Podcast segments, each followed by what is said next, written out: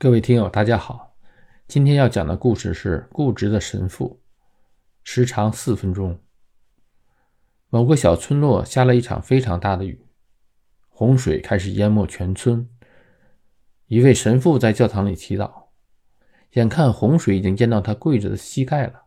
一个救生员架着扇板来到教堂，跟神父说：“神父，赶快上来吧，不然洪水会把你淹死的。”神父说：“不。”我深信上帝会来救我的，你去救别人好了。过了不久，洪水已经淹过神父的胸口了，神父只好勉强站在祭坛上。这时，又有一个警察开着快艇过来，跟神父说：“神父，快上来，不然你真的会被淹死的。”神父说：“不，我要守住我的教堂，我相信上帝一定会来救我的。你去救别人好了。”又过了一会儿，洪水已经把整个教堂淹没了。神父只好紧紧抓住教堂顶端的十字架。一架直升飞机缓缓地飞过来，飞行员丢下了绳梯之后大叫：“神父，快上来！这是最后的机会了，我们可不愿意见到你被被水淹死。”神父还是意志坚定地说：“不，我要守住我的教堂，上帝一定会来救我的。你还是快去救别人吧，上帝与我同在。”洪水滚滚而来，固执的神父终于被淹死了。神父上了天堂，见到上帝后很生气，质问道：“主啊，我终生奉献自己，战战兢兢地侍奉你，为什么你不肯救我？”上帝很无奈道：“我怎么不肯救你？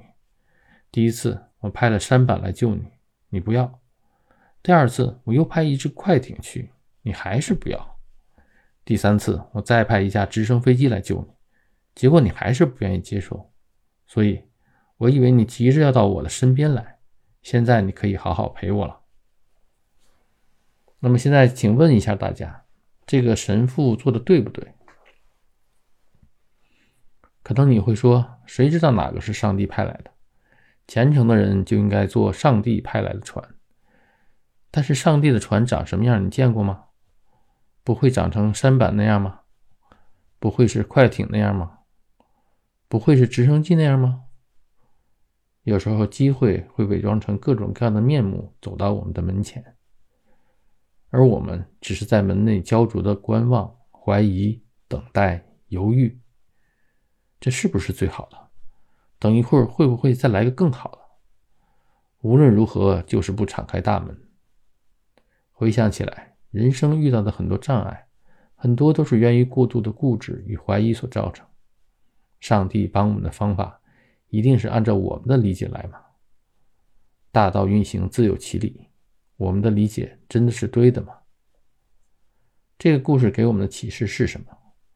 要有开放的心态，当幸福和机会来敲门的时候，我们只需要勇敢地敞开大门，张开怀抱，迎接他的到来。